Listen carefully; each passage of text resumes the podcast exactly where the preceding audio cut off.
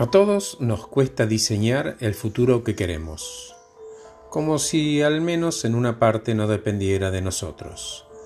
Imaginamos que todo derramará sobre nosotros como un maná mágico, y somos tan ciegos al respecto que ni siquiera medimos el impacto que tiene en nosotros y en nuestro futuro las decisiones diarias, grandes o chicas, no importa el tamaño. También es cierto que no todo lo que ocurra en el futuro es obra nuestra, porque la vida trae circunstancias dentro de las cuales estamos bailando nosotros. Por lo tanto, somos libres de cambiar y construir lo que querramos dentro de un mundo cambiante. Podemos elegir bailar o no, son decisiones personales, ojo, a veces teñidas por influencias sociales. Algunos se dejaron estar, otros se excusaron, pero quienes tenemos la habilidad de construir futuro, podemos más que los otros, porque el entusiasmo repone las energías. No hay tiempo para el cansancio, y si hablamos del cambio, nunca escuché decir a nadie que no valiese la pena. Sí, en cambio, quienes pasaron por un comienzo doloroso, aseguran que así todo vale la pena.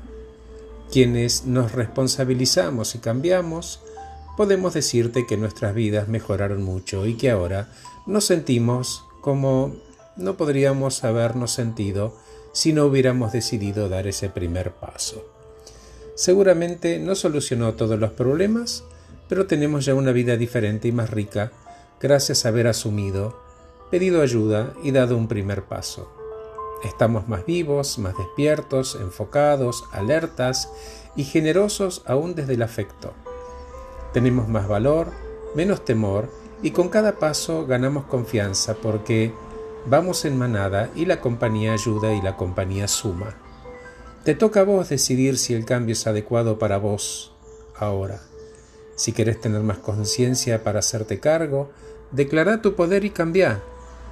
Quiera o no, todas nuestras decisiones del presente generan futuro. Somos creadores del espacio que habitamos y elegimos cómo queremos vivirlo. Sobre eso sí tengo control. Tengo control sobre mí. Trabajemos tus conversaciones para que fortalezcas más aún tu confianza, la fe y tu capacidad de elegir las acciones de hoy que te permitan imaginar uno de esos tantos futuros. Gracias por escucharme. Soy Horacio Velotti, acabo de regalarte este podcast titulado Cambiando tus conversaciones.